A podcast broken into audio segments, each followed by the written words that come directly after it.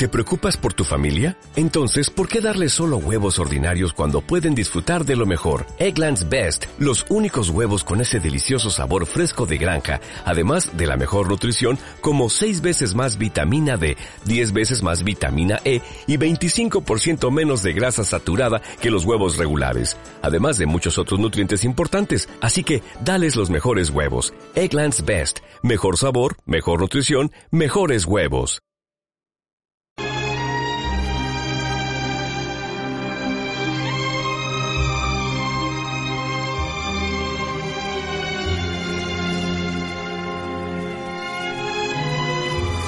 ¿Cómo deben estar algunos?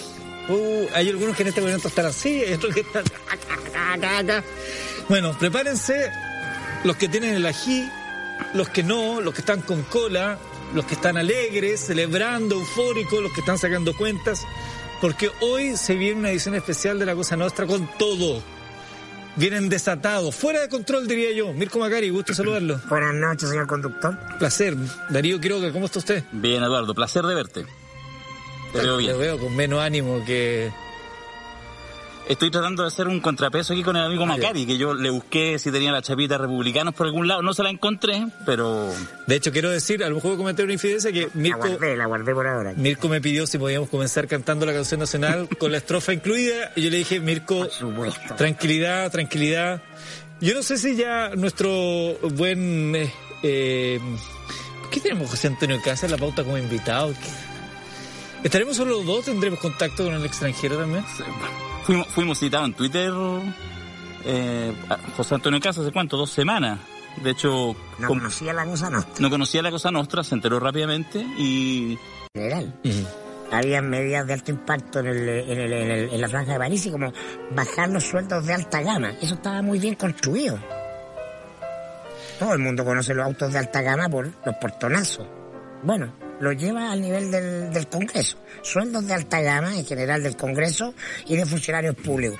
Eso llega muy bien en un momento de máxima rabia y molestia con los políticos tradicionales. Vamos al escenario que se instala de aquí a diciembre, segunda vuelta. Vamos a tener este encuentro entre José Antonio Caz y Gabriel Boric. 28% de los votos hasta ahora para José Antonio Caz, 25.6 para Gabriel Boric. Eh, les pregunto lo primero, ¿se ex- ¿cómo se explica el triunfo de José Antonio Caz? Si es que, si es que, si es que hay que preguntárselo, ¿no? O está, era parte de lo que se podía ver. Yo diría, a ver, una cosa muy básica. Eh, José Antonio Cast y Sichel suman 40 puntos, ¿ya? Que es una votación respetable de la derecha, que uno podría pensar, por todo lo que ha pasado, el 80% de la prueba, el estallido social, etcétera, que no tenía cómo llegar. Pero en ese sentido, que es una- un tema que seguramente vamos a conversar mm, eh, más permanentemente, que es la lógica de cómo los fenómenos sociales tienen una, un carril y los fenómenos electorales, cuando no hay transformaciones profundas desde este mundo social, en general quedan en lo mismo. Entonces, una primera explicación es que en realidad es la, la- la votación de la derecha. Ahora, ¿por qué Cast y por qué no Sichel? Bueno, yo creo que es bastante evidente por las propias tropiezos de Sichel hace un par de meses y porque esos tropiezos llegaron en una UDI, en un sector de derecha más duro, más fuerte, que en realidad no tenían por dónde perderse si le hacían optar por un ex camarada, pero muy cercano a lo que ellos planteaban, a la línea fundadora de la UDI, y este advenedizo recién llegado traído de la democracia cristiana. Entonces, en ese sentido, tampoco habría que espantarse tanto. Yo creo que hay desde un mundo, probablemente desde donde la gente lo está mirando, eh, que nos está mirando acá probablemente en la red, que tiene una distancia mayor porque dice aquí está la ultraderecha. Y eso que es razonable desde un punto de vista programático, no lo es tanto de- desde quienes están hace muchos años siempre instalados en una ultraderecha. Permíteme un segundo, por favor, que me dicen que está Gabriel Boric, eh, ¿no todavía? Eh, estamos atentos porque en cualquier minuto Gabriel Boric entonces hablará desde el escenario instalado en la afuera de su comando, así como ya lo hizo José Antonio Cas en su momento. Pero tenemos un nuevo cómputo. Ah, por favor. Con el 90% de las mesas de escrutinio. Tenemos un nuevo cómputo. 90% de las mesas de. Esta fue la última vez que escucharon esa frase acá en este canal. 90% de las mesas, 28% para José Antonio Cas, 1.759.646 votos. Y Gabriel Boric, 25.6 con 1.608.008 votos. Sí, ahí es bastante similar las cifras respecto a lo que se venía conociendo en, en el cómputo anterior. La diferencia sigue estando en torno a ya ni siquiera son, sí, son 2,4% de los votos. Franco Parisi se queda con ese 13%.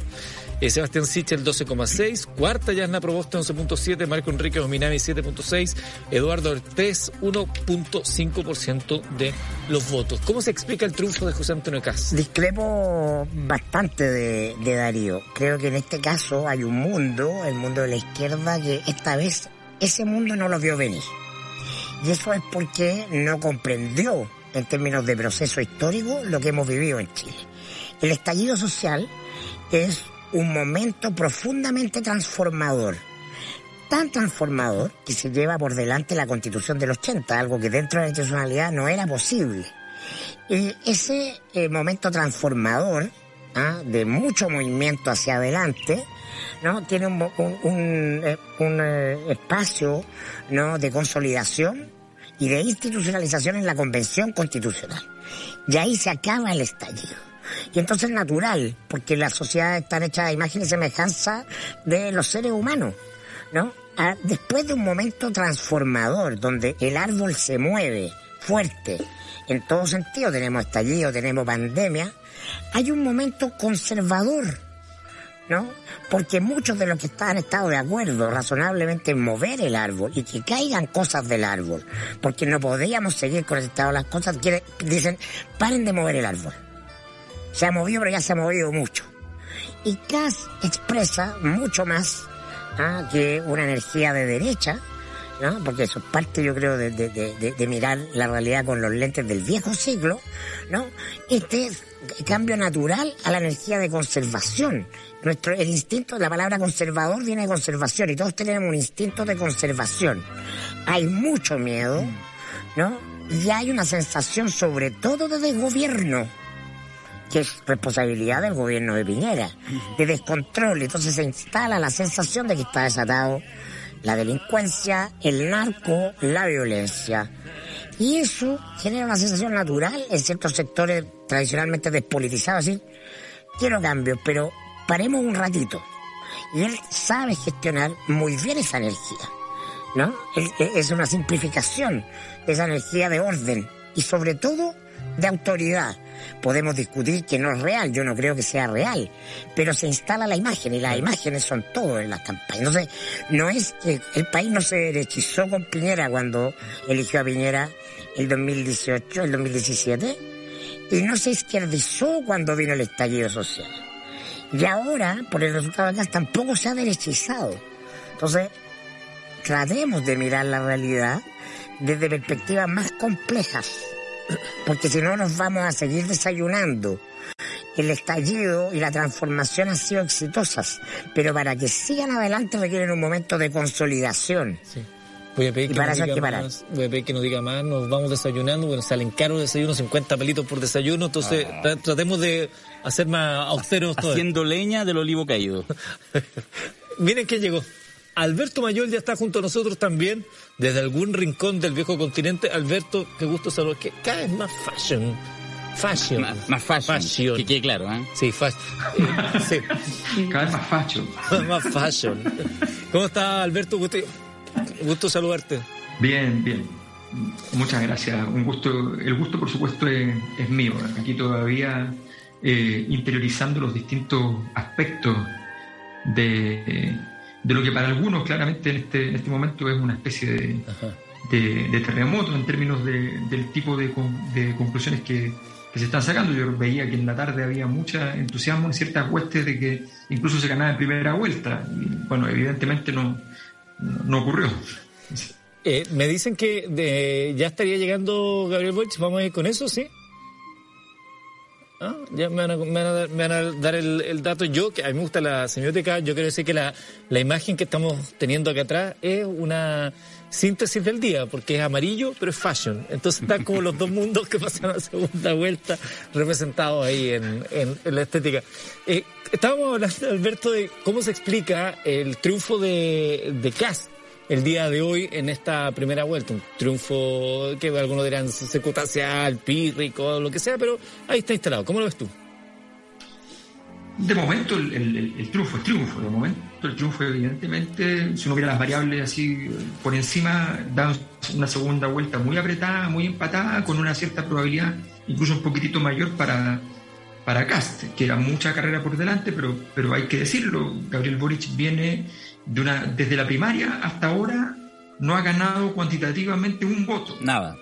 Entonces, entonces eso, es, eso es brutal, porque tienes cuatro meses perdidos en términos de, campaña y no digamos que realizó una, una, campaña que uno diga que, que, en ese sentido construyó una condición de base que le permite después avanzar. Yo creo que hay varios factores importantes. Uno es que eh, es entender un poco lo que, lo que decía Mirko respecto a las variables de fondo. Las variables de fondo en las sociedades no, no son son apropiables por la derecha con más facilidad. Permíteme, perdón, te voy, a interrumpir un segundo porque está hablando el candidato Gabriel Boric. Y en este desafío que acogemos con humildad, caben todos y caben todas. Tenemos que trabajar por la unidad de los demócratas. Quiero contagiarnos hoy día de energía y de esperanza que se sienta esa energía y esperanza.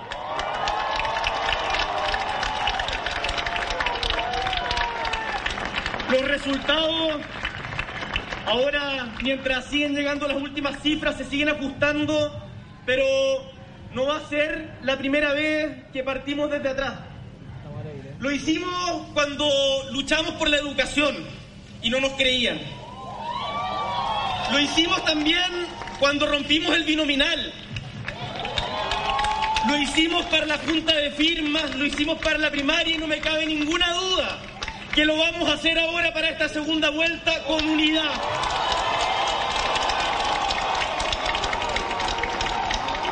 Una segunda vuelta que sabemos será estrecha, será difícil, pero que la vamos a ganar, compañeros y compañeras, pueblo de Chile, vamos a ganar esta segunda vuelta. Y es justamente es justamente en los momentos difíciles, cuando la ruta se pone agreste, cuando se prueba el temple de los liderazgos y de los proyectos que lo sustentan. Y el desafío que hoy comienza es un desafío que nos vamos a abordar contra algo,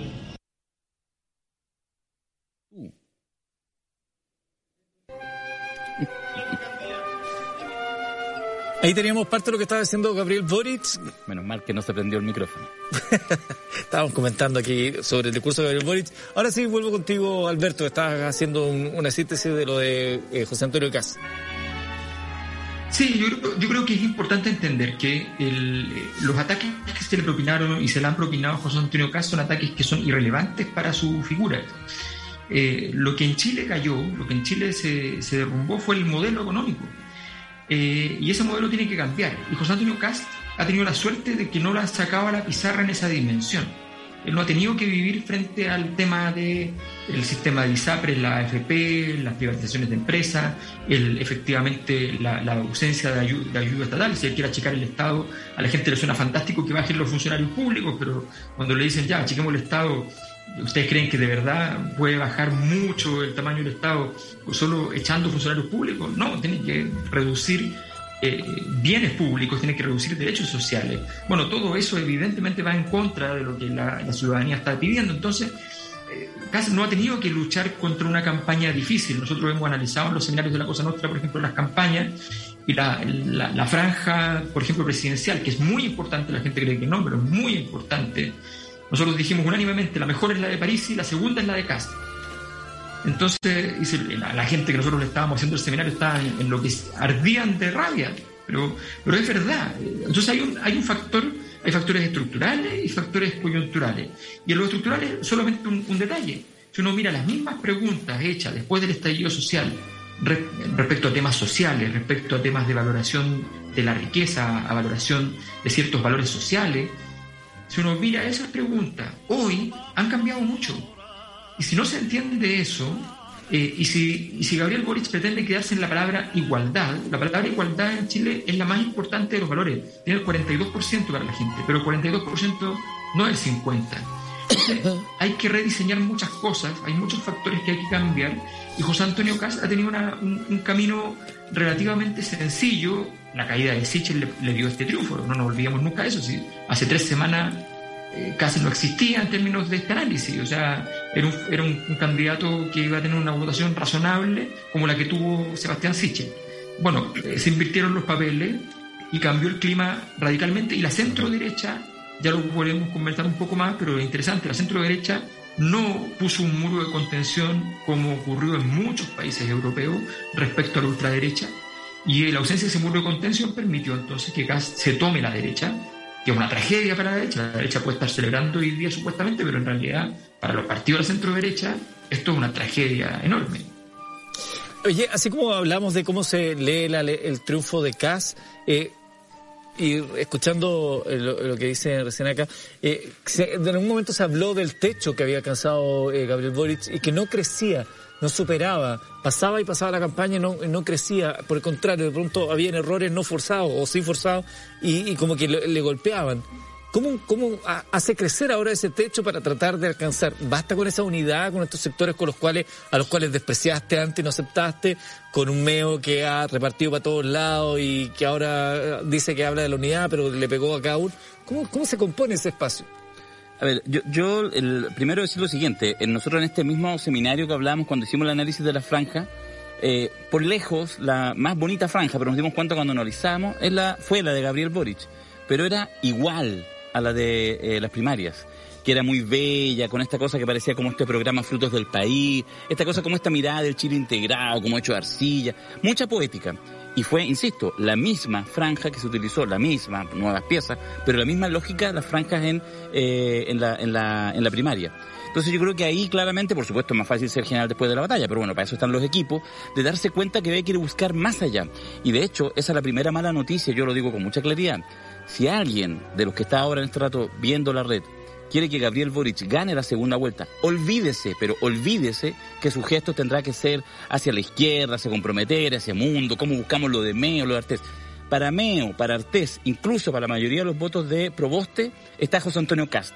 O sea, eso claramente se va a activar. El tema es que vamos a, van a tener que ir a buscar un mundo mucho más anodino, que es, podríamos pensarlo en términos de votación, la votación de Parisi. ¿Qué es lo que hay ahí? ¿Cuáles son las pulsiones? ¿Qué es lo que está pensando esa gente? ¿Qué es lo que quiere ese, ese poquito de literalidad? Que justamente es como todo lo contrario de este Gabriel Boric que construyó una imagen muy buena para su momento del árbol. ¿Cómo eso ahora se construye también en métrica concreta, etcétera, etcétera? Yo creo que esa es la gran complejidad y, digo que no va a ser fácil porque va a estar permanentemente la tensión interna de no perder por el lado izquierdo. Solo un apunte, Eduardo. Recién, en, lo, lo comentábamos fuera de micrófono, yo lo comentaba, en este punto de prensa que está haciendo hoy Gabriel Boric, compañeras y compañeros, eh, perdón. Partió mal, partió mal. Partimos mal. Eh, mira, mira lo que estoy diciendo, yo, yo, yo sufro cada vez que estoy diciendo esto, pero de verdad hay que ir a buscar ese mundo que siente otros elementos de identificación. Sí, está metido en el nicho, y evidentemente, eh, si seguimos la lógica de que la convención es un momento inicial del nuevo ciclo donde están expresadas fuerzas eh, feministas a partir de cuota de género, eh, eh pueblo indígena, gente que viene de los territorios, las demandas medioambientales, etcétera, este es el momento de consolidar eso. ¿no? Y consolidarlo implica parar los cambios. Entonces, no hay que hacer un énfasis en este minuto en los cambios hay que hacer un énfasis en la capacidad de ordenar. Que decimos, es esa la principal capacidad que transmite, ¿ah? la sensación que transmite Kass. Boric ¿no? no está transmitiendo la capacidad de dar gobernabilidad a un momento de mucha inestabilidad. Y su campaña, incluyendo su franja de segunda vuelta, deberían eh, incluir esos factores, partiendo por el lenguaje. Ya suficiente hablarle a la identidad, al feminismo, al indigenismo. Basta, y eso ya está, está la cabeza playa, se desembarcó en Normandía. Ahora hay que proteger eso, ¿no? Y para eso hay que estabilizar. Después de seguir avanzando. Porque la idea es no retroceder, y esa es la amenaza. Sí. Entonces, él tiene que construir, ¿no? Un arco suficientemente importante de nombres que signifiquen gobernabilidad. Gobernabilidad, además, en un momento que va a ser de restricciones económicas. Viene una crisis económica por la inflación, no vamos a tener más IFE, no vamos a tener más retiro. Mucha gente que tuvo mucha plata este año, a partir del marzo del próximo año, no la va a tener. Y por lo tanto, ¿no? Él tiene que hacer algo que acerca allí en los seminarios de la Cosa Nostra ha explicado muy bien, que es lo mismo que hizo Lago el año 99 cuando eh, le eh, iba eh, ganando a, a Lavín solo por un voto por mesa, ¿no? Para la segunda vuelta, que es irse hacia el centro. Y él hizo una figura conservadora, Lagos, para poner un dique en el centro de fuga hacia la derecha. Y esa figura es Soledad Alvear. Hoy día Boris tiene que buscar una figura similar que signifique somos un arco suficientemente grande de gente que en, esa normalidad no se entendería, pero que estamos en una excepción. ¿No? Y esa excepción es cuidar la democracia, consolidar lo avanzado y por lo tanto, ¿no? Tiene que girar políticamente. Yo, ahora que estamos hablando, no estamos escuchando lo que dice Boric, ¿no? Porque sería interesante porque este primer discurso es muy clave para saber si él comprendió o no eh, eh, el mensaje político que significa este momento. Cuando Lagos perdió, ¿no? O sea, per- per- ganó perdiendo la, la primera vuelta junto con Lavín, dijo, he escuchado la voz del pueblo. Y es la manera de decir, voy a cambiar. Claro. So- so- perdona, so- solo un matiz ah, respecto a lo que dice Mirko. Yo, yo creo, que lo- de hecho lo hemos discutido en otro espacio, por eso lo digo. Porque yo no sé, y ahí tengo mi diferencia, si el tema es, en el fondo, correrse hacia el centro político como tradicionalmente lo pensamos. Hay no, otra figura... No, no, no, eso ha cambiado radicalmente, pero tú no tienes que dar el nombre que signifique moderación. A eso que, me que- refiero. que no- probablemente no estén fuera del circuito no político. no, claro, no necesariamente No echen la tiene que roce. ser, no, no es que tenga que ofrecer dos ministerios a la DC, O sea, también. pero esa sensibilidad tiene que estar expresada en los nombres que tú eh, vas a poner encima de la mesa ahora, porque Permítame un segundo, jóvenes, porque estamos en vivo, son las 10 de la noche con 55 minutos. Eh, la Universidad Academia de Humanismo Cristiano tiene un buen consejo para darnos en este preciso instante.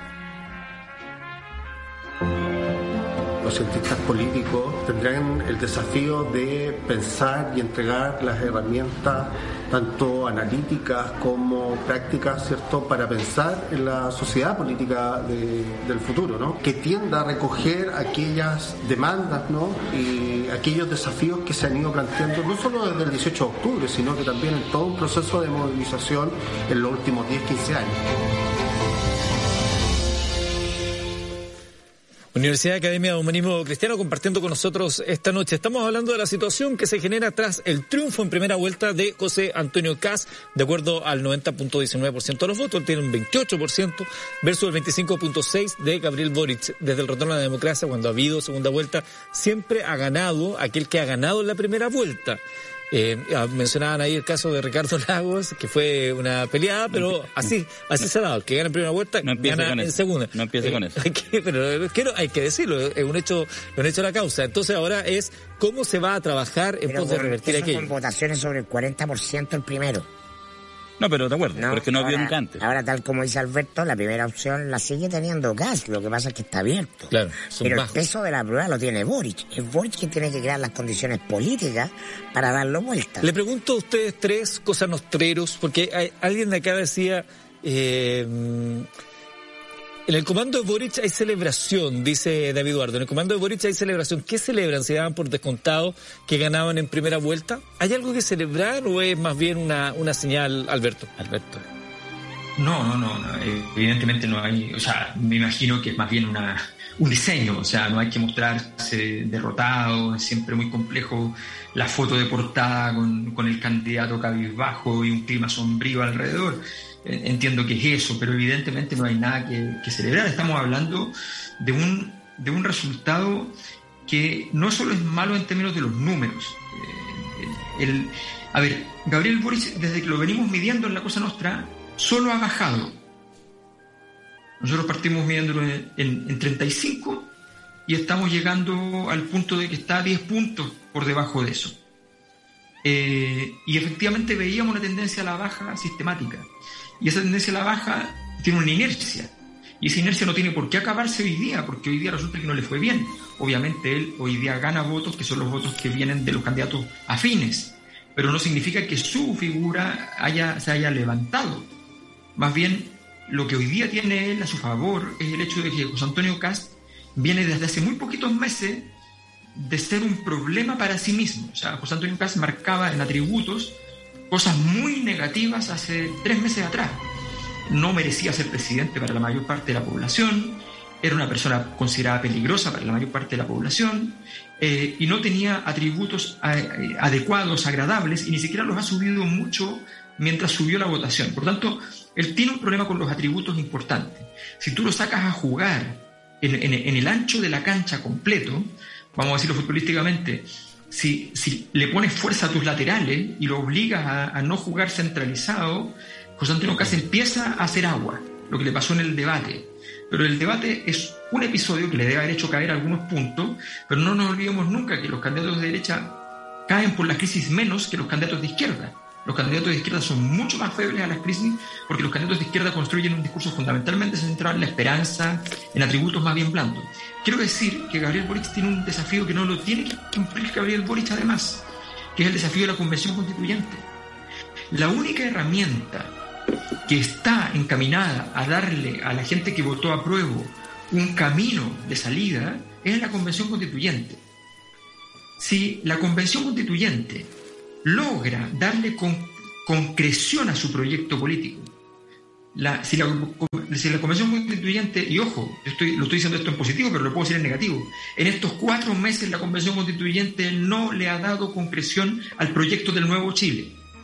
Y al no hacerlo, perjudica a todos aquellos que, que están apoyando, las candidaturas que apoyan la transformación de Chile, porque tú no le estás diciendo nada, le estás diciendo a la gente, vámonos a someternos a un ritual, a un ritual de la sensación de que vamos a cambiar el país, pero yo no estoy viendo las carreteras, los colegios, no estoy viendo las pensiones, no estoy viendo nada de eso. Bueno, esa concreción tiene que venir de parte de la candidatura de Boric y tiene que ocurrir en, esta, en este mes de discusión, si quiere, el Frente Amplio, que tiene la iniciativa en la práctica legislativa dentro de la convención, porque es la fuerza más importante, tiene que darle concreción ya a los derechos sociales, porque si no, sencillamente las posibilidades de CAST aumentan. Está hablando Gabriel Boric, acaba de hacer un llamado a los votantes de París y les dijo, tenemos que hablar con ustedes. A ver, escuchemos lo que está diciendo Gabriel Boric. Solo ciertas familias son familias y que el amor discrimina según los papeles. No salimos a las calles para que obliguen a la mujer violada a parir, a ser madre y se retroceda en el derecho de decidir sobre sus cuerpos. No salimos a las calles, chilenos y chilenas, para que al final del día se terminen persiguiendo las ideas de quienes piensan distinto, como propone el candidato del frente.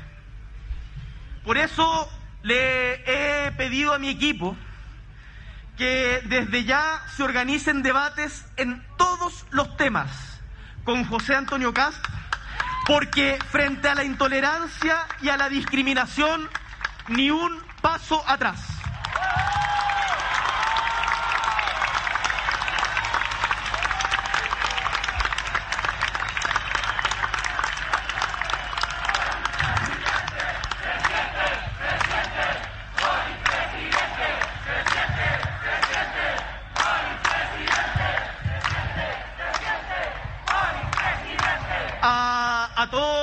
A todas quienes nos creen y se ven esperanzados en este proyecto, en donde tenemos que sumar más voluntades para poder ganar en esta segunda vuelta, les quiero insistir en un punto que para mí va a ser muy importante. Tenemos que pensar y tratar de entender los miedos y las angustias de quienes no votaron por nosotros. Quiero insistir en este punto porque es muy relevante. Compañeros y compañeras, no a la arrogancia, no al ninguneo. Vamos a ser mayoría y vamos a hacer las transformaciones estructurales que queremos. Terminar con el sistema injusto de las FP, con las ISAPRES, para construir una salud justa y digna. Descentralizar Chile. Tenemos una deuda con las regiones. Tenemos una tremenda deuda con las regiones de la cual tenemos que hacernos cargo y mejorar, por cierto, nuestro desempeño ahí. Y eso lo vamos a hacer escuchando con humildad, con mucho cariño. Tenemos mucho por hacer y tenemos un futuro por ganar. Que viva Chile y su pueblo trabajador esforzado. Que viva la mujer de la patria con su trabajo invisibilizado durante tanto tiempo. Que vivan los jóvenes que quieren cambiar el mundo y también los viejos que nos enseñan de sus experiencias, de su fracaso y de sus aciertos. Compañeros y compañeras, la esperanza le va a ganar al miedo. Seguimos. El discurso de Gabriel Boric, anteriormente José Antonio Casa hablaba de vocación de mayoría, convocó a Chile Podemos Más y dice vamos a elegir entre libertad y comunismo. Marco Enrique Ominami paralelamente llama a crear una gran alianza contra la extrema derecha y le pide a Gabriel Boric unirnos y dar gobernabilidad. Perdona, solo una cosa, chico, mira. le faltó pedir un ministerio. Lo va a pedir. Pero solo una cosa, fíjate que lo de Marco está dicho, es decir, ya el apoyo a Boric antes de esas palabras. Insisto, eso ya está dentro, ¿ya? Hay que hacer cosas, hay que hacer campaña. La pregunta que yo me hago, para que cada uno se haga en su casa, con una lógica de aprendizaje, si uno se imagina a los votantes de París sentados en una sala escuchando este discurso, ¿cuántos votantes de París acaba de sumar Gabriel Boric? Sí. Ese es el punto. Era tan simple, para ponerlo, para traducir lo que decía Alberto Mayor. Y partiera diciendo, no va a pasar el candidato de las AFPs. Eso sí le suena a los votantes de París. No ha timbrado a Hablar del nazi, del fascismo, del, de, la, de, la dicotomía democracia-dictadura. Él dice que va los demócratas van a defender la democracia, pero la gente está aburrida de esta democracia. No le hace sentido esta democracia. Esto es una campaña. Y hay que hablar en sencillo y directo. La gente sigue considerando que hay abusos, sigue considerando que hay poderosos de siempre y sigue estando contra la AFP como pilar fundamental, ¿no? De hecho, Parisi proponía hacerle algo a la AFP que es, bastante ignominioso, que era cambiarle la tabla de edad. Sí, pues. No, súper concreto. Súper concreto en la tabla de, cálculo de edad para jubilar. Tomar esa medida, por ejemplo, al tiro. Pero estas cosas tienen, no, no hay tiempo. ¿no? Se tienen que hacer las señales, se tienen que dar al tiro. Entonces él le sigue hablando, Boric, al mundo que se emociona al ver su franja. Y ese mundo ya está. ¿No? Y el mundo de los otros candidatos también ya está, porque en el descarte va a estar. ¿No? Entonces, ¿cómo se trata de ir a ese Chile despolitizado? Tiene que atreverse a hablar de la democracia agotada, de los abusos, de los privilegios de los políticos, de los que yo he sido parte, me tratamos de bajarnos el sueldo parlamentario, y no me tiene que eh, cambiar el lenguaje. Dentro de la propuesta de París, él no hablaba del fin de la AFP. Él decía, no, las AFP hoy es imposible reemplazarlas, pero sí sus inversiones cambiarán a modo de ser socias de las entidades a las cuales les presta dinero. Y ahí hablaba dentro de esta, propuesta que también es la AFP. Pero, pero timbrar acá no lo han timbrado como el candidato a la AFP. Eso es lo que realmente mm. le puede, poner un techo. Alberto también ahí decía que no, no atraía este discurso al eventual votante de París. No, no, no. A ver, hoy día, a ver, explicar el problema de la, de la migración no es algo que pueda hacer un candidato de aquí a un mes. Explicar las condiciones por las cuales la migración efectivamente un problema global, porque los países están todos desesperados por, por la problemática y que donde todos entienden que en realidad poner fronteras, muros y toda clase de cosas son soluciones parche, no tienen ninguna relevancia a la hora de lo que está pasando a nivel global. Bueno, eso no tiene ningún sentido. Tú no puedes entrar hoy día a venir y, decir cosas que efectivamente están en contra del sentido común de muchos chilenos y chilenas. Es tan simple como eso. Tienes que entrar al, terreno más firme, más sólido que tiene, que tiene Gabriel Boric. Y Gabriel Boric tiene el terreno más firme y más sólido en todos aquellos, que, aquellos temas que tengan que ver con los temas económicos, con los temas de asimetrías de poder en términos económicos. Eh, donde, donde la... A ver, mira, hay cosas súper simples. Para la gente, la política, esto es una historia de la concertación, pero para la gente la política es la centroizquierda y la empresa es la derecha. Cuando uno medía, por ejemplo, la aparición de la palabra lucro, la palabra lucro apareció mucho, mucho, mucho, mucho en, la discusión política hasta que vino el caso Cabal. Y ahí la palabra lucro bajó. Y lo que subió fue corrupción. Porque la gente considera que la corrupción la comete fundamentalmente la izquierda y que el lucro, como cosa negativa, en el sentido de aquello que es una, una fuente de, eh, de, provisión de recursos, de capitales, eh, de utilidades a partir de un acto abusivo, eso proviene de la, de la derecha. Entonces, hay que entender que estos son climas generales. Si Gabriel Boric, a ver, mira, yo creo que hay una cosa que es importante entender. Esta campaña, en términos de diseño de campaña, nosotros lo analizamos mucho en, en uno de los seminarios de la Cosa Nostra, es, es una campaña pésima. O sea, casi ninguna campaña puede decir tengo todo redondo. La mejor, en términos de aquellos variables centrales, es la de París y con un solo detalle, el candidato nunca estuvo en el país. O sea, de eso estamos hablando. Estamos hablando de que la mejor campaña no tuvo al candidato en el lugar. De eso estamos hablando, una falta de profesionalismo, una falta de calidad del trabajo. Esto no, no soporta el análisis de cualquier, cualquier asesor de campañas de la Quinta Avenida en Nueva York. No, te puedes parar en aquellas variables que son las más negativas tuyas. Te tienes que parar en aquellas cosas que te dan potencia. Tienes que no puedes perder atributos. Por ejemplo, la palabra libertad se la está llevando la derecha. Se la está llevando la derecha. ¿Cómo es posible que Gabriel Boric, un tipo que tiene una visión muy libre del mundo, un tipo con una visión muy amplia, cómo es posible que no sea capaz de disputarle eso? Bueno, esos son errores de campaña, de diseño. El diseño es espantoso de la campaña de Gabriel Boric. Es así de simple. Ah, que van a decir que, va, Permítame un segundo, porque me están diciendo que está hablando George Jackson a esta hora. Escuchemos. 50 mil pesos hacia arriba. Eh, creemos que es algo que el pueblo de Chile hoy día quiere. Eh, tener jornadas laborales de 40 horas es algo que hoy día la gente que va a la pega todos los días agradecería. Queremos también que se trate de la mochila de deudas que hoy día tienen muchos jóvenes que hoy día son padres y madres de familia y que no pueden llevar esa mochila pesada del CAE. Bueno, queremos terminar con el CAE, con el endeudamiento estudiantil. ¿Esperaban que París sacara tantos votos y cómo esperan conquistar al votante de París?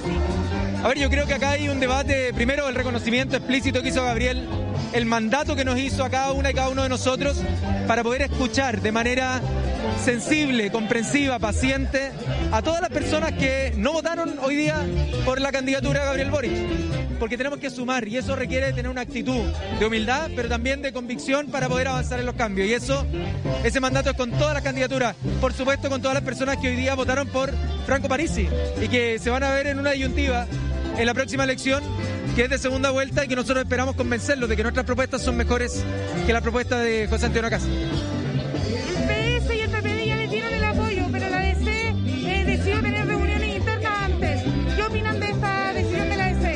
A ver, creo que acá no sobra nadie tal como lo dijo Gabriel y por eso es que nosotros vamos a tener todas las conversaciones que sean necesarias, todas las dudas que se tengan del programa que hemos planteado, eh, todos los aportes que quieran hacer para complementar el programa, siempre vamos a estar abiertos a poder escuchar a toda la gente que hoy día quiera avanzar en un proceso de cambio y no quiera retroceder hacia lo peor de las recetas fallidas de Piñera. Así que al menos esas conversaciones van a estar abiertas.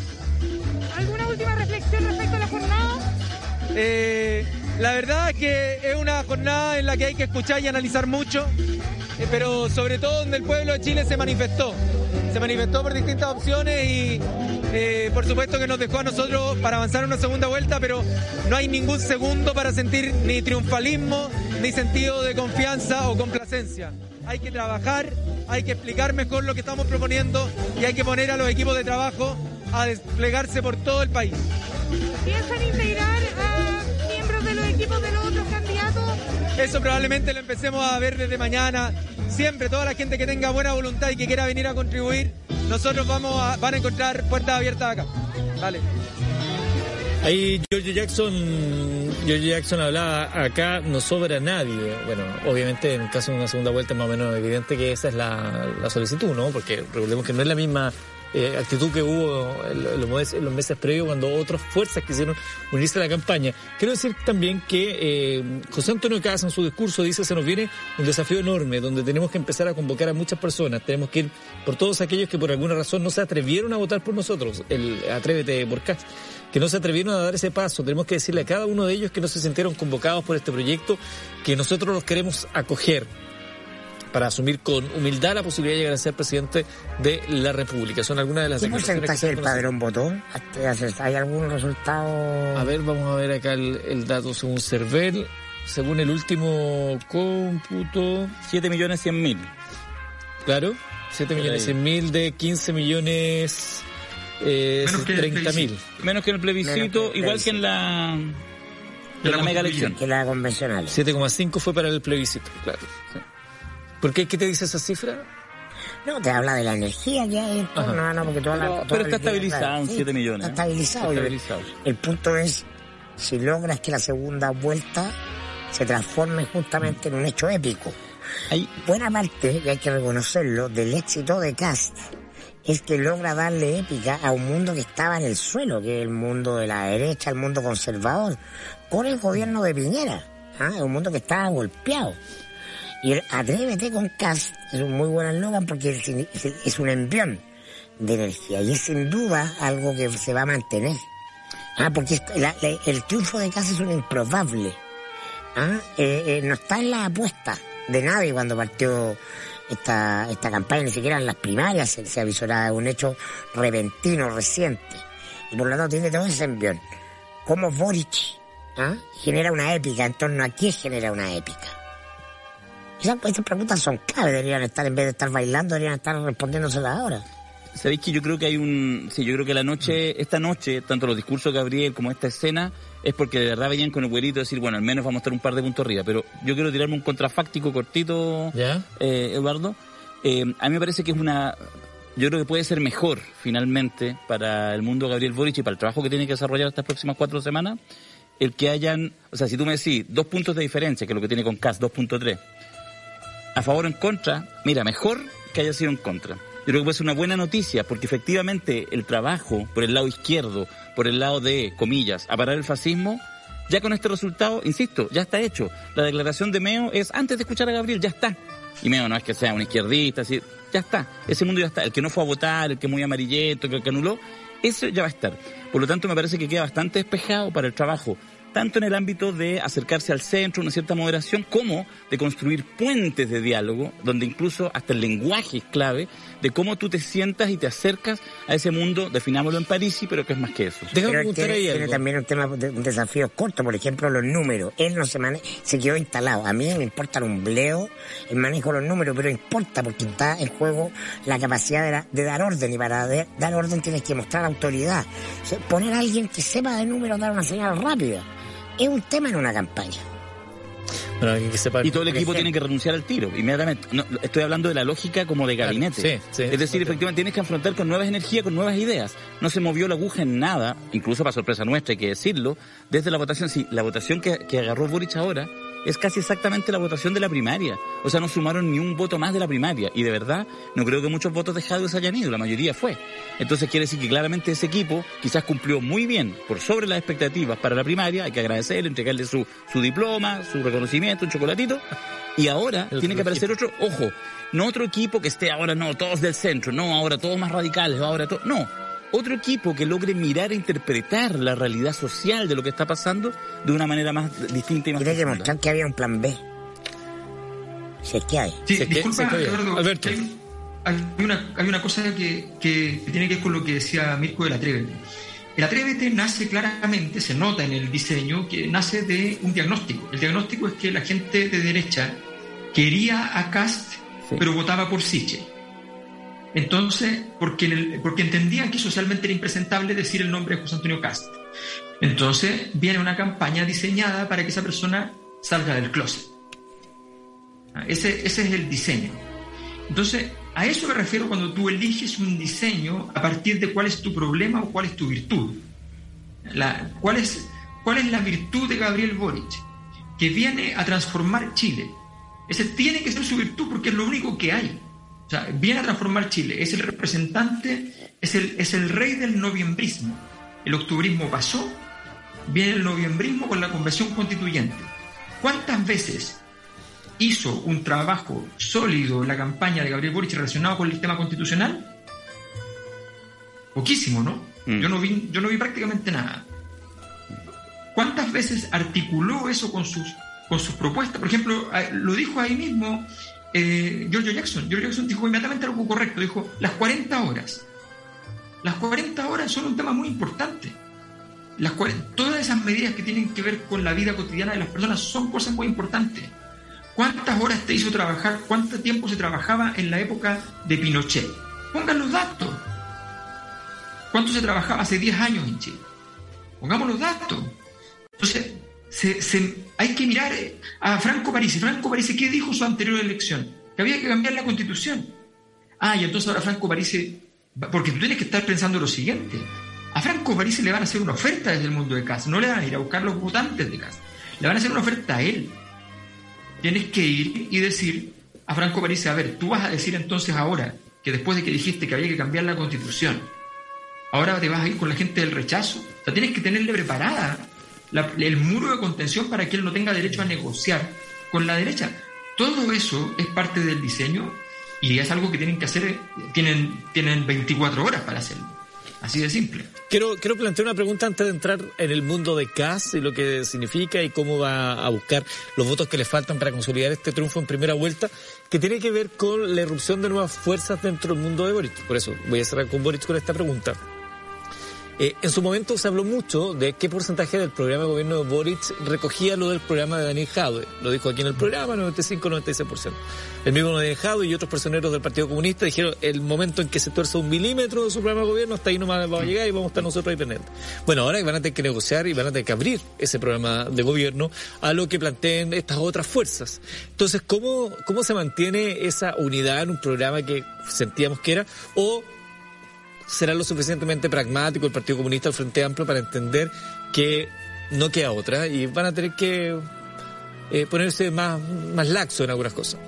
El desafío de Boric es convertirse en un don.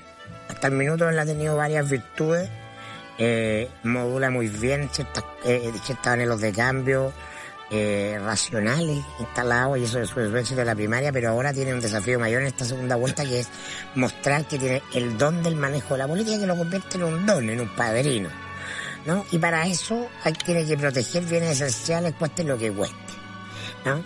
El modelo de gobernabilidad de Boric lo está dando la propia convención. Al interior de la convención, el grupo que hegemoniza y tiene el poder es una alianza que va desde la, el mundo de la desconcertación gente del colectivo socialista, gente que está eh, incluso en el mundo independiente, hasta el Frente Amplio algunas cuotas indígenas. No está el PC. No está el PC. El PC ha jugado a lógicas de minoría ciertos temas claves. Bueno, yo creo que lamentablemente, independiente de que esto tiene mucho generacional y van, vamos a ver a figuras como eh, Camila Vallejo y Cariola jugando un rol, el PC como una estructura en este minuto es un peso desde el punto de vista electoral. ¿ah? Es un pasivo. Tiene que tener la capacidad de entenderlo y asumirlo mm. ¿ah? y mandar. En este momento le está regalando a Cas el anticomunismo por tener al PC de protagonista. Se tiene que asumir eso, si no, no, puede hacer concesiones, porque es eso o gana gas. ¿Alberto? Sí, yo creo que está bastante claro que ese, ese escenario es, es, un, es un problema. O sea, el Partido Comunista tiene que entender que su participación en una campaña, como cualquier campaña, puede ser en lo activo o en lo pasivo. Que lo que se supone que uno está en una campaña es tratar de que gane la candidatura no de que represente eh, solamente las ideas. Por supuesto, la candidatura tiene que tener una línea de trabajo permanente, constante, no puede arrancarse con los tarros y decir cualquier cosa. Pero evidentemente al mismo tiempo no tiene por qué estar todo el día haciendo gestos que son sacrificiales. Eso no tiene ningún sentido. Las campañas no se hacen así, no se hacen diciendo, hoy me paro aquí para decir exactamente lo que sé que me perjudicará y lo voy a repetir con toda claridad porque no me importa y porque estoy convencido. No, así no funciona. Esto no funciona así. Las campañas son, son un diseño. Te paras allí donde hay. 60% de la gente cree tal cosa, anda a buscar ese 60%. 70, a ver, 60, más del 60% de la gente quería que terminara el gobierno de Piñera. ¿Por qué tú no interpelaste acá diciendo tú quieres que termine el gobierno de Piñera? O sea, eso, eso es importante. Porque si no, él puede, tiene derecho a jugar el juego doble. Tiene un discurso para los que quieran escuchar que no le gusta Piñera y tiene un discurso a favor de Piñera a través de, las votaciones y a través de otro discurso para los que sí les parece. Si tú no lo, pones en una situación de disyuntiva, eh, no, no, no hay problema para él. Cada vez que lo han puesto en situaciones de disyuntiva, este super líder carismático que tiene capacidad de temple, de tranquilidad, resulta que se desvanece entonces tú no lo estás estresando, tú no eres un candidato que está logrando estresar a tu rival, no lo estás poniendo en juego contra, contra sí mismo.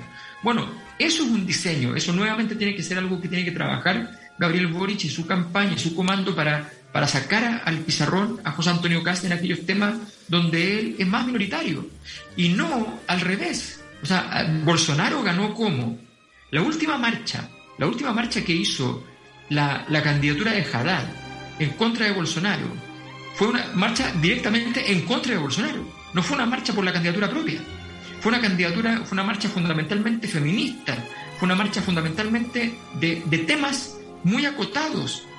Y, y Bolsonaro, ¿qué contestó? Dijo, yo vengo a gobernar para las mayorías, no para las minorías. Y lo mató. Porque tú llegaste con un discurso que cada uno de los temas de ese discurso era un porcentaje de la población, no era toda la población. Al PC, Bueno. Boris tiene que esconderlo como Alf. Como Alf, llegar a las visitas. A mí me parece que eso va a ser, solo complemento, que eso va a ser, yo creo que relativamente fácil. El Partido Comunista por fin eligió senadores del retorno a la democracia, dos senadores, Claudia Pascual y Daniel Núñez en la cuarta, eh, además una, una senadora aquí en la metropolitana.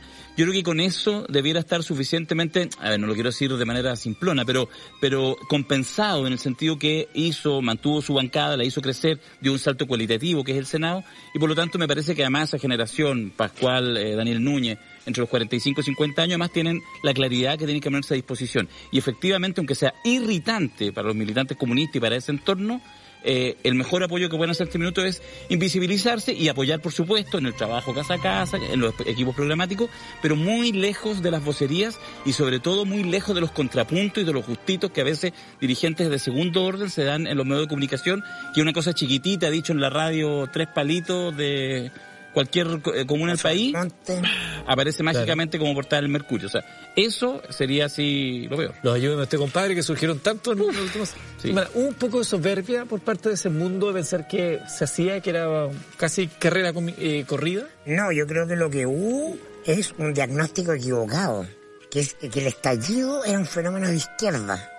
Y eso queda meridianamente claro que es un error en la derrota de Jadwe, que era por lejos, ¿no?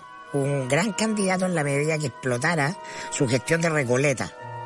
Pero toda su campaña de primera vuelta, de perdón, de primaria, se basó en la izquierdización del estallido, en, mimetizarse con el estallido. Entonces quedó demostrado en ese momento que el diagnóstico era el malo. Porque esto se trata de cuál es el diagnóstico y por eso los diagnósticos son tan relevantes. Entonces no es que sea una soberbia, es que es un error de estrategia. Últimos datos eh, entregados por el CERVEL recién nomás, con el 93.86. Kass se mantiene con 27.99 y eh, Boric con un 25.67. 1.835.151 para Kass, 1.683.525 para Gabriel Boric. Franco Parisi 12.94 con 848.211 votos. Sigue Sebastián Sichel eh, en cuarta posición. Luego viene Yasna Proboste, eh, 12.65 para Sichel, 11.70 para Yasna, 7.59 para Marco y 1.46% para eh, Artés. Eh, vamos a entrar con lo de Cas, pero no puedo dejar de preguntarlo. Ese 7.59 de Meo, ¿es una buena cifra? ¿Es una mala cifra? ¿Cómo la ven? Es que en realidad es difícil calificarla. Porque Es un buen fondo- resultado. Sí, un buen resultado. Pero no sé para qué le sirve. O sea, zafó. Pasó el ramo. Recordemos, el porque- 2017 tuvo 5.7, el 2013 11, el 2009 Es que, en- es- es que no importa, yo creo que ahí en eso, Eduardo, hay que tener ojo con el análisis así como de, de cifras, cifras, cifras, porque, porque las cifras, pero si lo hemos visto, lo hemos visto, pues, se evaporan al día siguiente de la elección. No hay al día siguiente de la elección. que reducir la política a números. O sea, mira la votación de Sichel, mira todo lo que ha pasado con las elecciones. ¿Cuál es el poder que genera? De hecho, lo hemos dicho aquí mismo en Mentiras Verdaderas cuántas veces, que en realidad más allá de lo que ahora nos preocupa, que es el 19 de diciembre, veremos después del 11 de marzo cuántas semanas o meses mantiene legitimidad y poder real de conducción quien salga elegido, sea Boric o sea Kass. Lo más probable es que los tres meses van a estar suf- eh, sumidos en una crisis de la gran puta que no sé cómo van a salir, porque, porque las condiciones estructurales, la legitimidad, la representatividad eh, a nivel político está por el suelo. Entonces, yo creo que hay que tener ojo con eso. Entonces, sí, sacaste, salvaste la plata, pero no implica nada. Hablemos de eh, José Antonio Cas con ese 28% de los votos. ¿Cuál es la fortaleza que ven ustedes en la campaña y en la figura de José Antonio Cas que lo instala como ganador de la primaria con ese Ser 28%? sorpresa, pues, ser sorpresa, hacer la novedad, hacer lo distinto. En este escenario de volatilidades, eh, de cosas que son eh, hechos ¿ah? un día de, de máxima energía, como por ejemplo el discurso de Jaime Naranjo en la Cámara de Diputados, que tiene eh, eh, crédito político por dos días, 48 horas, se acabó, pasó a ser irrelevante. Bueno, esto, esto es lo mismo, entonces él está aprovechando el momento. Y el momento es algo que te muestran todas las encuestas que él viene de menos a más. Lo que más me llamó la atención de, la, de la última encuesta de la, de la Cosa Nostra, que mostraba a, mm, a Kass por sobre Boric, era la tendencia. Boric bajando y Kass subiendo. Entonces esa es su energía, ¿no? Él va, viene de menos a más. Eh, ¿Algo que agregar ahí al respecto? Eh, sí, ¿te escucho? Sí, yo creo que hay un tema bien interesante y es que hablábamos de la estrategia, hablamos del diseño y una de las condiciones fundamentales de los candidatos es ir en línea recta con su diseño. Eso es muy, muy importante. Eh, es verdad que tú tienes que modular todos los días porque el clima cambia, hay una situación que tienes que administrarla y moverte un poquito para acá y otro poquito para allá. Pero lo que es complejo es cuando tú no tienes diseño, es que en general te sigues el día tal como es. Y entonces te empiezas a tropezar contigo mismo. Porque un día estás por acá, otro día estás por allá. No hay diseño. El diseño permite que tú vayas en línea recta. Y, y en ese sentido, José Antonio Cast en general no se enreda. Él va por la línea recta. A mí me parece que lo más, lo que le pasa siempre al candidato de izquierda es que le dicen, ah, pero usted defiende tal cosa. Y eso es incoherente con esto otro. Permíteme, Alberto, Dice, porque no, está eso no hablando, es está hablando Gabriel Boric en este Sí. instante. Eh, yo no soy de discursos anti. Creo que los discursos anti sirven para eh, convocar a... y tienen un techo muy bajo. Y en ese sentido, el discurso con el que vamos a enfrentar nuestra segunda vuelta, por cierto, y ahí aprovecho de hacer la autocrítica, tiene que ser de escuchar mucho más. Tenemos que eh, llegar a más sectores populares. Tenemos que hablar con el mundo rural, que claramente tuvimos un déficit. Yo soy una persona de región, nacido y criado en Magallanes, y sin embargo en regiones en general no tuvimos un buen resultado. Y ahí tanto en sectores del norte como en sectores, en, en algunas regiones del sur, tenemos muchísimo por mejorar.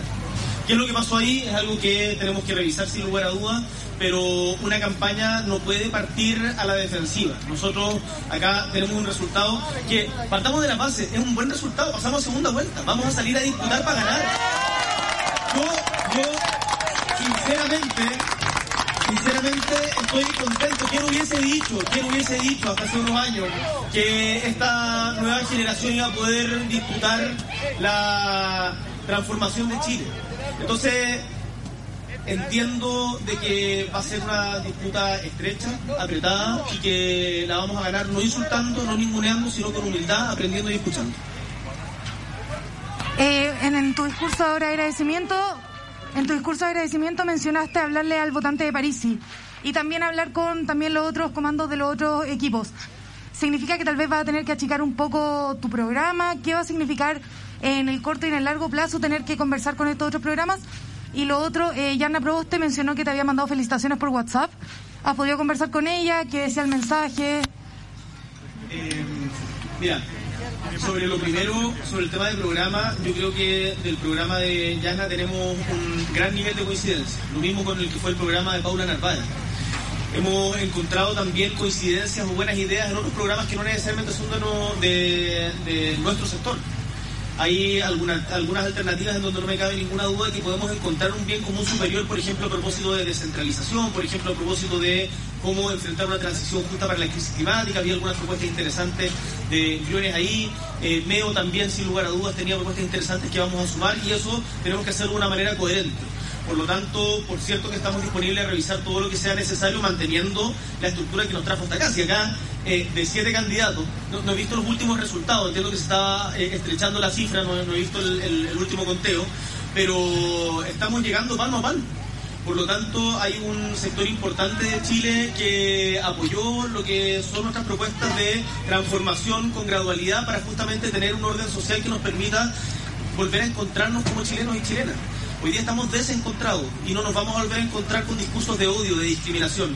Eso es lo que nosotros aspiramos y ahí tenemos que hacer un esfuerzo mayor de recorrer más el Chile profundo, más el Chile de, de tradiciones centenarias y poder eh, involucrarnos e imbuirnos mejor de, esa, de, todos esos sectores. Y ahí yo me la voy a jugar, no me cabe ninguna duda de que toda Pro Dignidad va a salir desplegado con todo, y no solo Pro Dignidad, escuché también a, los comentarios de eh, Marcelo Mena, eh, jefe de campaña, si no me equivoco, de Diana Proboste poniéndose inmediatamente a disposición, lo mismo del Partido Socialista, de la gente de la Convención.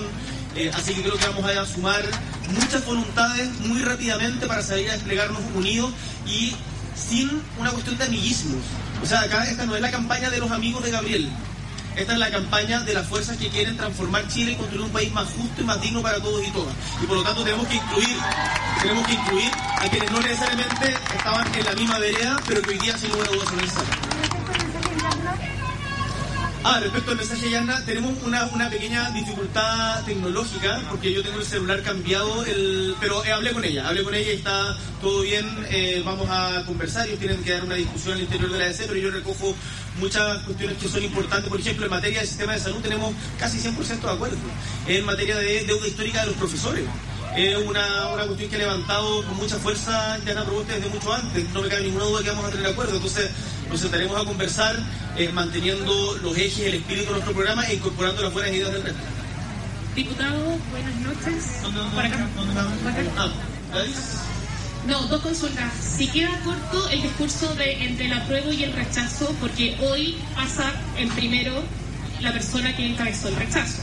Y dos, eh, ¿cuál es el relato que usted va a tener a partir de mañana, sabiendo que el nuevo Congreso que está siendo electo eh, tiene una tendencia quizá distinta a la que podría haber tenido la convención, que era en un minuto los cálculos de ustedes, y que va a tener, por ejemplo, en algunas, eh, sobre todo en el Senado, más votos quizás de derecha?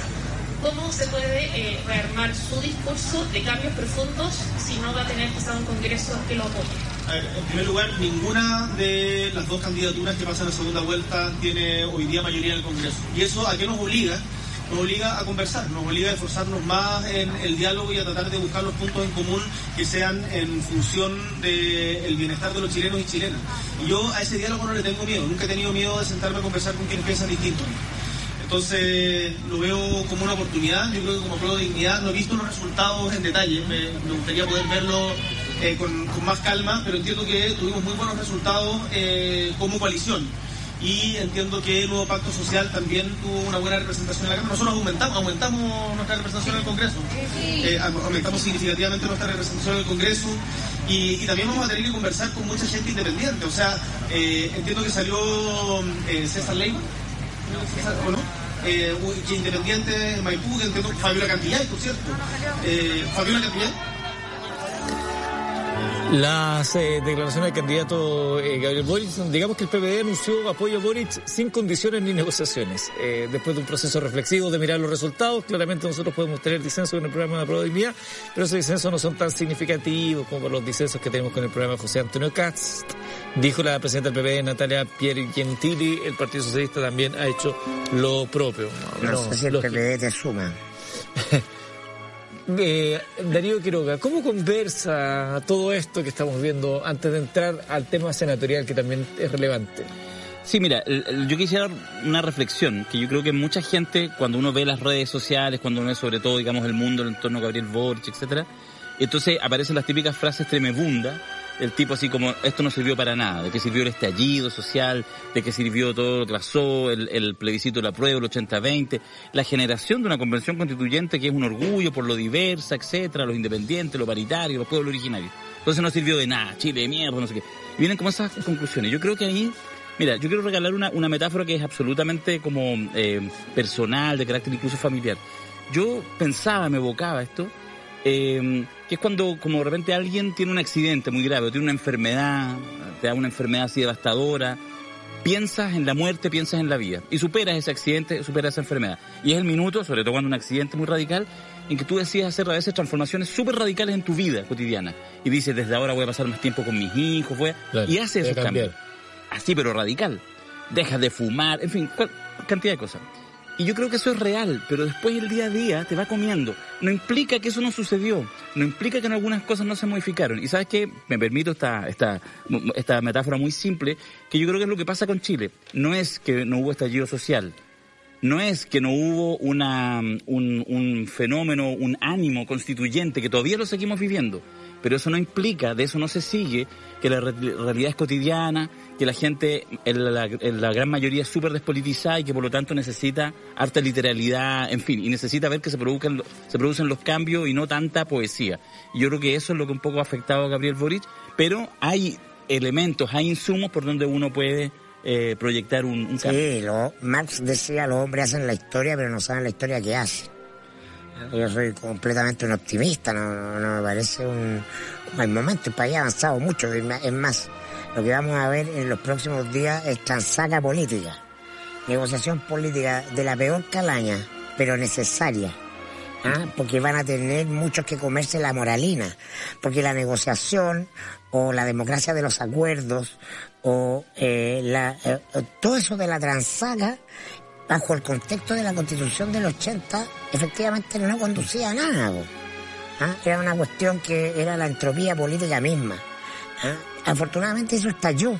Entonces hoy día hay otro contexto si hablamos de todos estos elementos que eh, implican construir eh, una candidatura para ganar simplemente una segunda vuelta, ¿no? Taparse la nariz y hacer lo que haya que hacer para ganar es en otro contexto. Entonces yo leo y valoro el otro contexto. ¿Ah? El contexto fuera de la constitución del 80. Ah, es que no hay nada, no hay nueva constitución. No, pues estamos, como decía Gramsci, para citar otro grande, ¿no? En este momento en que lo viejo no termina de morir, lo nuevo ¿ah? todavía no nace, y entonces ahí se verifican los fenómenos morbosos del más diverso tipo. Y esto que estamos viendo es un tremendo fenómeno morboso. Ah, París es un fenómeno morboso, la, la- la- que casi tome la derecha es un fenómeno morboso, pero es también un síntoma de lo positivo porque estamos yendo hacia un lugar distinto. Vamos a revisar cifras para los senadores. En la región metropolitana eh, llama la atención para algunos el triunfo de Fabiola Campillay. Primera mayoría. Eh, claro. Eh, Claudia Pascual también eh, queda eh, también en el Senado junto a eh, José, Manuel José Osandón y Cruz Coque, ambos de Chile Podemos Más, y Rojo Edwards, o sea, de cinco, tres vinculados eh, a, la, a, la derecha, Edwards, Osandón y Cruz Coque, uno del Partido Comunista Pascual y Fabiola Campillay Independiente. Así se instalan los cinco de entre 45 que postularon para el Senado de la región metropolitana. Lo primero que habría que decir es que Rojo Edwards debe, mandarle, no sé, alguna comisión, algo al que hizo, digamos, la operación con, eh, con Karina Oliva, porque si uno mira lo que le daba Karina Oliva las encuestas son más o menos eh, los puntos que pierde esa lista, que en condiciones normales habría electo a Karina Oliva y a Claudia Pascual y no habría alcanzado Rojo Edwards, que era lo que nos daba a nosotros la, la- las encuestas y la mayoría de las encuestas serias. Es un primer dato. Y lo segundo, solo quiero decir, para que ahí hablen mis compañeros, es que justamente en esto que estamos hablando, esta cosa, cuando de repente uno está en la depresión total, mira, la resiliencia, o sea, ¿cuál es la razón de fondo por la cual saca la primera mayoría en la metropolitana? Por lo tanto, además la primera mayoría nacional, Fabiola Campillay.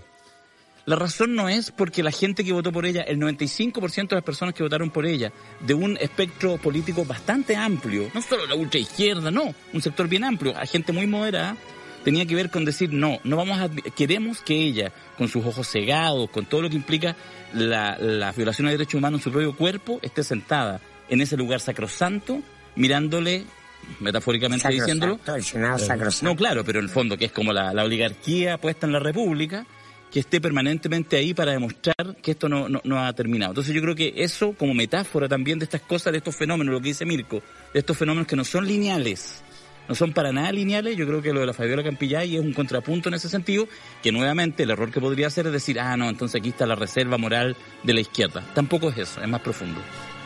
Eh, sobre Yo, el- sí, yo creo que, a ver, a ver, aquí, aquí pasan de esas cosas, esos fenómenos de la microfísica de la política que para mí son importantes y me permite esta elección senatorial, la de Santiago, eh, ver que los astros están alineados con CAS. ¿Por qué? Porque hay dos candidatos en la lista de derecha que se pelean voto a voto. Luciano Cruzcoque, que finalmente que sale elegido, y Jaime Mañalich. Claro. Los dos militan en Evópolis, pero los dos representan derroteros para la derecha radicalmente distinta. Luciano Cruzcoque eh, es un personaje que, aunque esté en Evópolis, viene de un discurso que él fue de los Evópolis del rechazo y le pesa la genética, ¿no? Cruzcoque, ¿ah? Eh, gente incluso vinculada a la, a la, avanzada nacional y al pinochetismo, ¿no? Un antiizquierdista furibundo, no va a tener problema en alinearse con Cas, buena noticia para Cas. Y yo veía y pensaba que quizás lo más importante después de la presidencial era justamente que fuera elegido Jaime Mañalich, porque Jaime Mañalich era la única posibilidad de construir un liderazgo en la derecha alternativo al de Cas. ¿No? Un personaje que podrá ser ah, eh, criticado, cuestionado, una serie de cosas, pero la, su naturaleza es la de un animal político. ¿ah? Y por lo tanto, él tiene la capacidad, y lo demostró ¿ah? durante la pandemia, no de conducir la pandemia, no quiero entrar a la discusión sanitaria, quiero entrar a la discusión de que en un momento que post-estallido, ¿no? El gobierno había desaparecido, el liderazgo presidencial se había fumado, Mañalis le devolvió a los votantes del sector, a los adherentes del sector, a Piñera por un rato, ¿no? Y ahí se, construyó el mito de, eh, de voz. ¿no? Entonces, eh, Mañalich, y lo ha confirmado, es Casiche cuando hemos conversado con ella, ¿no? Es un personaje interesante porque finalmente es un tipo que juega por la libre y no es una persona del mundo natural de derecha estaba ahí por una serie de circunstancias. Y yo creo que se le alinean los astros acá porque desaparece lo, el único que le podía hacer sombra a su liderazgo en el sector. 4.77% de los votos para Jaime Mañelich y Luciano Cruzcoque 5.38%. Manuel José Sandón con 10.64 y Marcela Sabat, que era otro nombre fuerte. El momento, el momento es, cualitativamente muy facho si uno quisiera sacar una foto. Y la, Fabiola que va a sacar 400.000 votos, proyectando más o menos lo que tiene ahora. Una brutalidad. Fabiola Campillay. Sí. Claro, tiene hasta ahora 295.595, de acuerdo a lo que informa el CERVEL. Con el 74.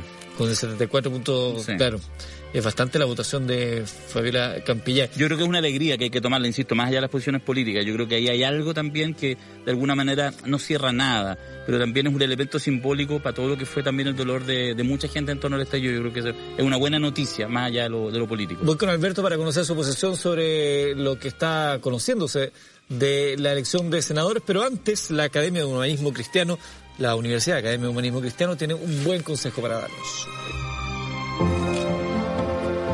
Chile necesita profesores y profesoras para el gran cambio de paradigma que está viviendo la sociedad y la cultura. El fin del patriarcado y la gran crisis climática va a requerir cambios relevantes en las formas que concebimos la educación. Para eso tenemos que entender que los niños y niñas tienen que tener protagonismo para que Chile vea el futuro que todos estamos soñando.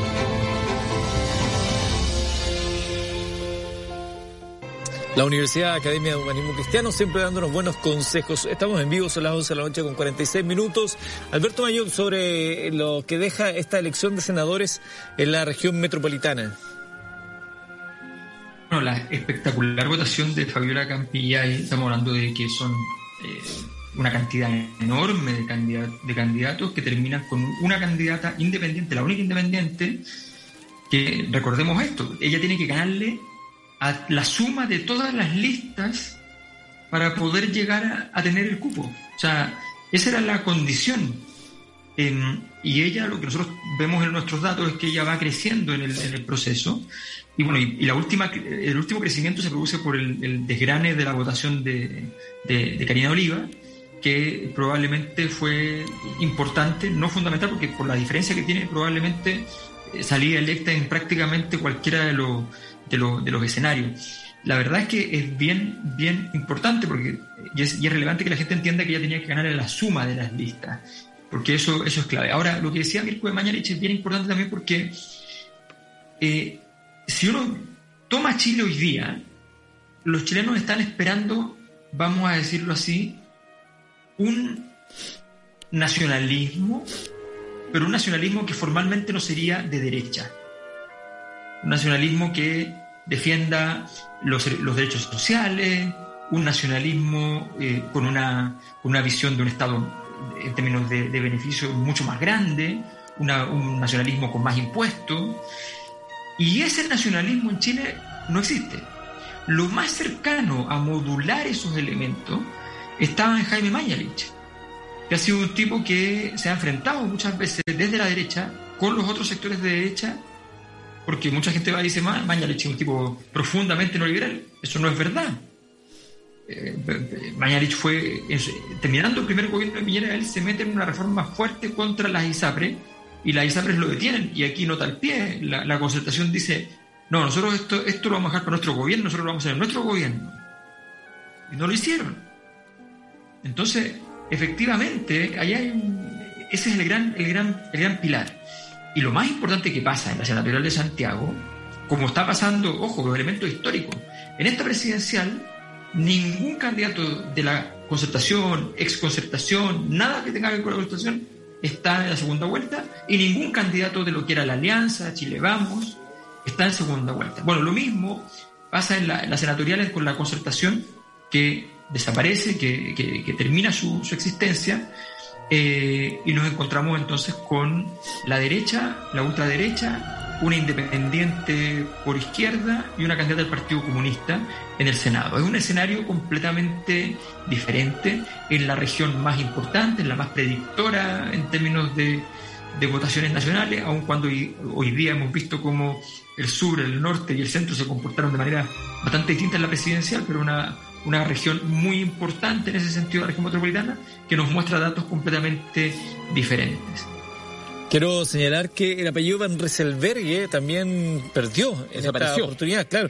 Jacqueline Van Rieselbergue no pudo superar a su compañero de lista, también de la UDI, Gustavo Sangüesa, que logró el 17.16% de los votos frente a los 12.58% de ella. Y Enrique Van Rieselbergue no logró obtener uno de los tres escaños del Senado que daba la región del Biobío, pues logró un 6.21% de los votos. En la región del Biobío resultaron electos Sebastián Keitel eh, y Norambuena por Chile Podemos Más, y el otro cupo es para Saavedra del nuevo pacto social. 23 candidatos elegían a tres. Y en la región de Ñuble, que yo mencionaba recién, donde habían 11 candidatos para dos cupos, ganó Carvajal del nuevo pacto social y eh, Sangüesa de Chile Podemos Más. Así queda esa circunscripción senatorial, la número 16, que es la de Ñuble. Un apellido eh, que tenía cierta historia y polémica. Ser, presidente de partido en estos tiempos una silla eléctrica, ¿no? Y a, y a Van Rieselberg le, le pesa, ¿no? Eh, él está con demasiado tiempo en la primera línea de los políticos. ¿ah? Haciendo, dando opiniones políticas desde la negocia política, que es lo que peor evalúa hoy día la ciudadanía, donde ya está muy contaminada por, por eso. Hay un poco en toda la elección el elemento de prima la renovación. Claro, es dentro de los partidos, pero prima la renovación. Eh, preguntaban acá por Coquimbo, donde había alguna suerte de murbo por un candidato que estaba cuestionado. Eh, en la región de la circunscripción senatorial número 5, la de Coquimbo, quedan eh, Núñez, Partido Comunista, 33.1, eh, luego Gaona, de Chile Podemos Más, con 27.1, y Walker, del nuevo pacto, Matías Walker, del nuevo pacto social, son los tres senadores que entregan entonces la región de Coquimbo. Es interesante cómo se va armando y esto va a ser motivo de análisis para los próximos para los próximos días, ¿no? El Congreso, que lo decíamos acá, porque eso implica también trabajo territorial, el trabajo de las bases. Este, este Congreso se parece más a la convención en términos de la fragmentación. Grupo nuevo, emergente, partido de la gente, uno puede decir es una pyme consolidada. El negocio de París no, no, era solamente su voto en mi sueldo, sino que está construyendo una plataforma para eh, una futura candidatura presidencial que puede ser antes, es que eh, la convención termina exitosamente y se llama elecciones anticipadas del reciente Congreso. Y para eso ya tiene su cabeza de playa en el Congreso, ¿no? No, no sé cuántos eh, parlamentarios sacó el partido de la gente, pero tiene. Sí, tiene. Tiene, su cabecita de playa. Es decir, hay muchos grupitos, así que, que, que logró tener su mm. dos o tres republicanos, ¿ah? eh, va a ser una fuerza en sí misma. Sí. Pero, pero sabéis que yo, tengo una, pequeña matiz. Yo creo que quizás podría pensarlo como una transición de, porque hay una cierta fragmentación, pero todavía la lógica es que los partidos mandan, porque no se han hecho los cambios, lo, hemos dicho cuántas veces. Tuvimos una mega elección en mayo que eligió a 155 representantes, en este caso pasó una convención constituyente con listas de independientes, paridad y escaños reservados para pueblos originarios. Entonces resultó tan buena que para qué vamos a hacer los cambios a la elección siguiente y no se hicieron. Lo que sí uno esperaría es que este Parlamento, con esa tensión, con esa espada de Mocles ciudadana sobre su, sus cabezas, haga las transformaciones y haga que efectivamente ahora sí puede haber, por ejemplo, en el distrito, creo que el distrito 8, contra Lorito, que era, era el único candidato independiente que iba en toda la región Era el hombre que manejaba las redes sociales. a diputado, claro, César, no me acuerdo del- del apellido. Sacó, entiendo Leiva. las Leiva, César Leiva. Sacó la segunda mayoría individual, ¿ah? segunda mayoría mm, sobre 20.000 votos, eh, y lo que estoy viendo es que no le alcanza. La segunda mayoría después de Carmen Hertz en ese distrito, se eligen cinco diputados, no le alcanza. ¿Por qué? Porque no se permitieron listas independientes. Entonces, yo creo que en ese sentido hay algunos, efectivamente una fragmentación, pero esa fragmentación puede ser la, cue- la cueca en pelota, si es que efectivamente cada uno sigue, aunque sean lotes chicos, respondiendo a un jerarca. Y yo creo que eso es lo que hay que romper. Esto requiere un... A ver, Alberto, dale. No, no, yo simplemente quiero, quiero señalar que ese Congreso eh, es un Congreso que tiene, a ver, el Frente Amplio de alguna manera empieza a reemplazar con claridad a la concertación. El problema es con qué tanta energía llega a reemplazarla. Si el Frente Amplio está llegando con menos energía de lo que tenía la concertación antes, no le va a servir porque el Frente Amplio tiene, por posición política, por donde está ubicado, tiene menos flexibilidad, menos juego de piernas que la, que la concertación. Tiene pocas posibilidades entonces de, de- administrar un crecimiento inorgánico. Tiene que hacer un crecimiento fundamentalmente orgánico, tiene que crecer de, de base muy fuerte.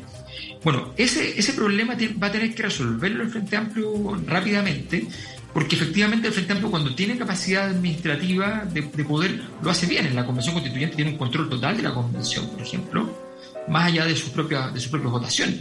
Tiene un control del proceso. Bueno, eso eh, tiene que lograr ir haciéndolo ahora para generar entonces una, una vertebración.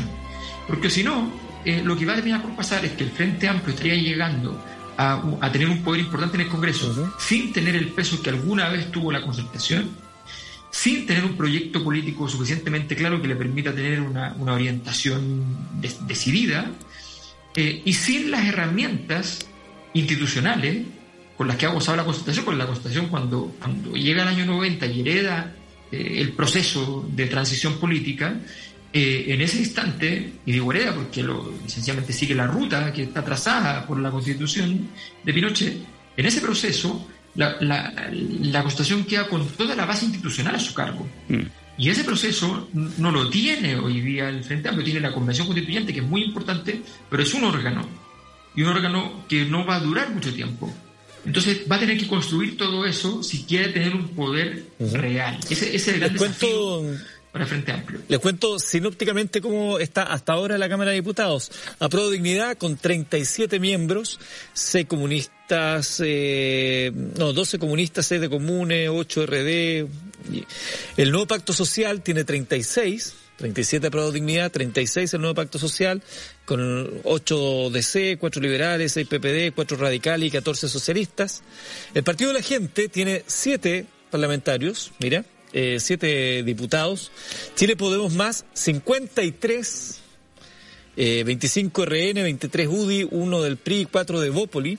El Frente Social Cristiano tiene 15, con 14 de republicanos y uno del otro movimiento que está acompañando el Frente Social Cristiano. Por lo tanto, son 69 entre Chile Podemos Más y el Frente Social Cristiano.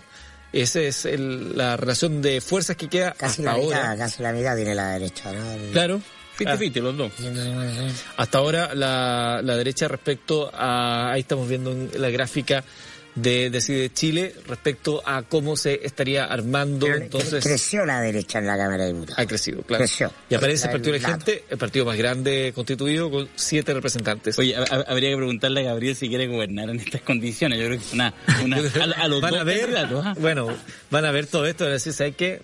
Parece que, Parece que a lo mejor ser líder de la oposición en los próximos Claro, cuatro sí, años. sí, pues se pierde la perspectiva. Este gobierno El que venga, y claro. este Congreso son el último elegido bajo la Constitución del 80, Claro. que es una ficción jurídica. Así es. No existe, pero existe.